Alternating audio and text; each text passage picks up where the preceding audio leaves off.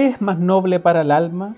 ¿Sufrir los golpes y las flechas de la injusta fortuna? ¿O tomar las armas contra un mar de adversidades y oponiéndose a ellas, encontrar el fin?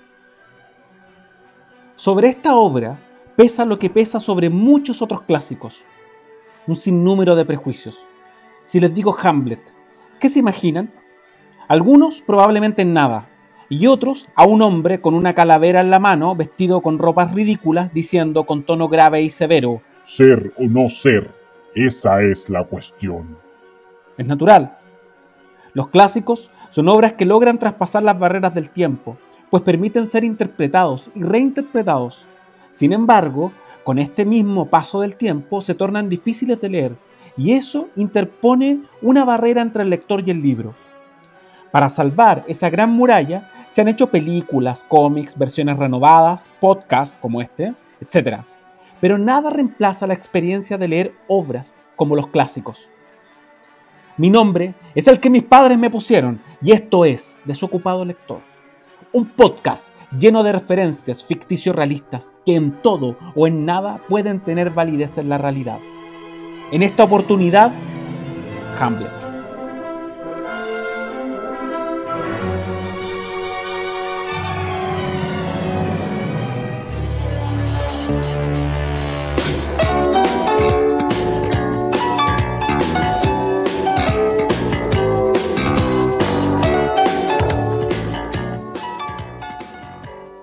Hamlet fue publicada el año 1602, solo tres años antes de que Cervantes publicara su primer tomo del Quijote. Si bien ambos autores están en países diferentes, con contextos diferentes, comparten elementos comunes sobre su visión de mundo. Es una época de grandes descubrimientos y avances en la tecnología. Los países crecen y el espíritu aventurero los puede llevar a territorios inhóspitos y llenos de riquezas.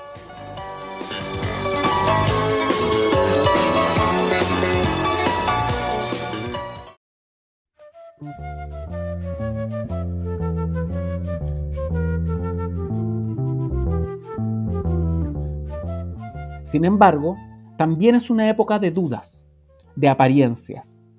La grandeza de los palacios contrasta con el vacío de las costumbres.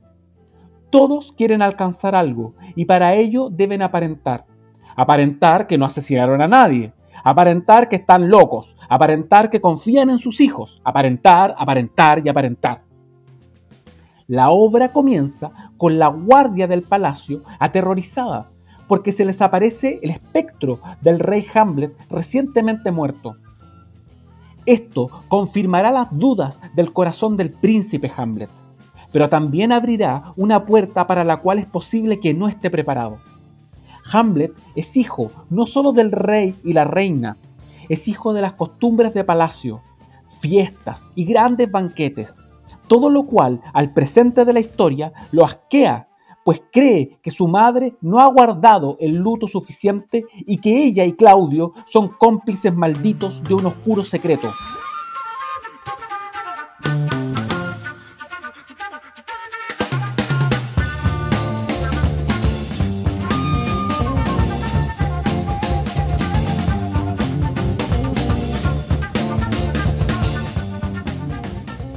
Lo asquean las borracheras y comilolas en las que ha caído la nobleza.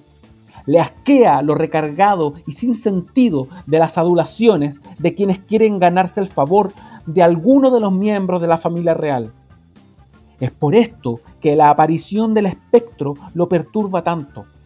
Siente un llamado a la actuación, lo aborda un deseo irrefrenable de venganza y paradojalmente se insensibiliza frente a todo lo que lo rodea. Hamlet se torna verbal y físicamente agresivo. Deja de importarle lo que los otros piensen de él.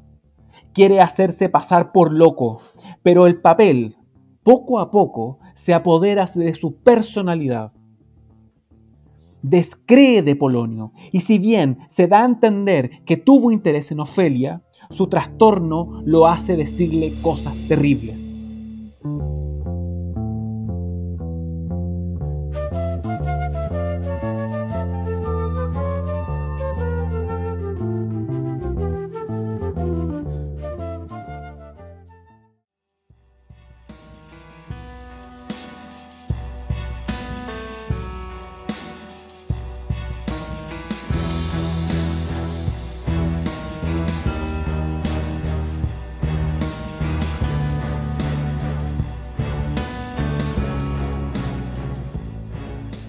Lo aparente y lo verdadero se hacen presentes sistemáticamente en la obra.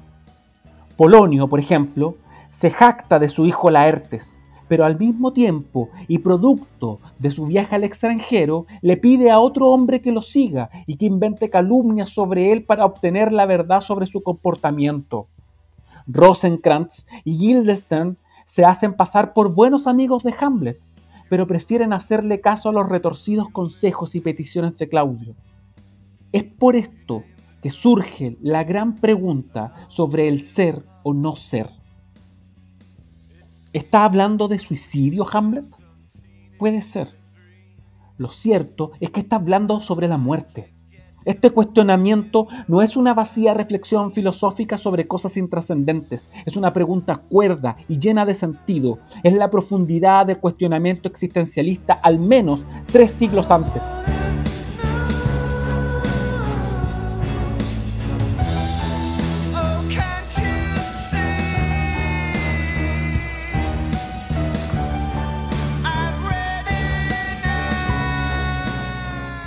Hamlet mira su vida y se da cuenta de que todo lo que le ha dado sentido y tranquilidad se desmorona. No hay algo a lo que aferrarse. Llora porque no puede llorar como lo hacen los actores que lloran por la pérdida de seres ficticios. El mundo le reclama que actúe como es debido, que sea parte de las fiestas, que brinde. Le piden que no viaje a estudiar fuera, cosa de la cual se retractarán profundamente después. Quieren que sea parte de la vida de la nobleza, que actúe como todos lo hacen. Y la única pregunta que surge en Hamlet es ser o no ser. Le han enseñado que la vida es una cosa y tal vez estuvo de acuerdo con ese modelo. Pero la muerte de su padre y el rápido nuevo matrimonio de su madre lo tortura. Ve que los hombres son capaces de mover enormes grupos de soldados por pedazos de tierra intrascendentes la sabiduría de los grandes reyes, la nobleza de los ideales, la justicia que emana de las buenas acciones son cuentos de niños. La vida es eso, apariencia. Los reyes buenos y justos mueren asesinados cobardemente y parece que a nadie le importa.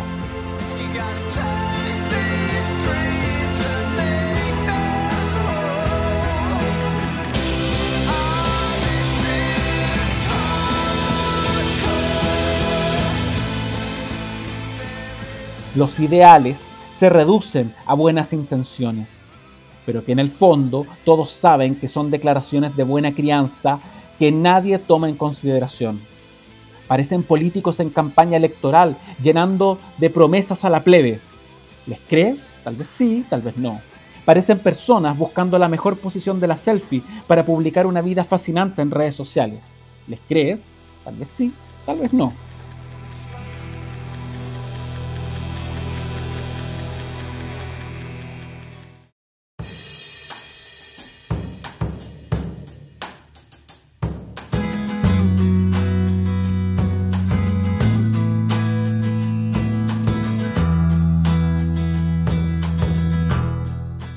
No quiero decir que detrás de todo haya falsedad o apariencia, pero la pregunta que hace el príncipe de esta obra es un grito al cielo. ¿Quién es el hombre o mujer que tomará las armas contra un mar de adversidades? ¿Quién irá más allá de la conciencia que nos hace cobardes a todos? ¿Quién mantendrá el nativo color de la resolución y llevará adelante empresas de gran importancia? Hamlet es una obra que puede ser abordada desde muchas perspectivas. La obra dentro de la obra, la crítica a las apariencias religiosas, la fugacidad de la existencia, etc. En ella pasan un sinfín de cosas. Mueren muchísimos personajes. Hay traiciones, amores, violencia. Hamlet es una obra tremendamente actual. Los conflictos creados por Shakespeare han influenciado profundamente al cine y la televisión. Por no hablar de la obvia influencia literaria.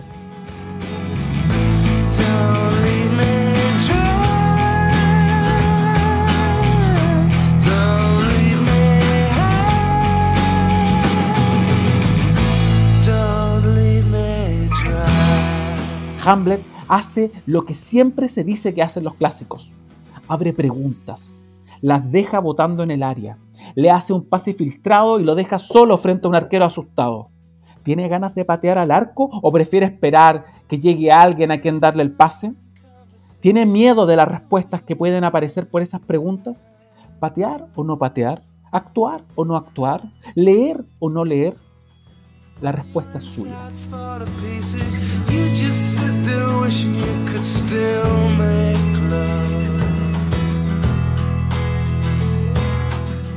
Ciertamente, usted podrá encontrar más y mejores análisis que los que acabamos de presentar. Infinidad de seres más inteligentes que yo han evaluado esta obra durante siglos. Pero como siempre decimos, lo hacemos por gusto. Si no ha leído la obra, le invitamos a leerla. Esperamos que este podcast haya sido de su agrado. ¿Tiene su propia teoría ficticio-realista conspiranoica literaria? La esperamos con ansias. Y ya nos veremos en otro capítulo de su programa literario favorito y lleno de pensamientos varios y nunca antes vistos, desocupado lector. Y recuerde que del mucho leer y del poco dormir se le puede secar el cerebro.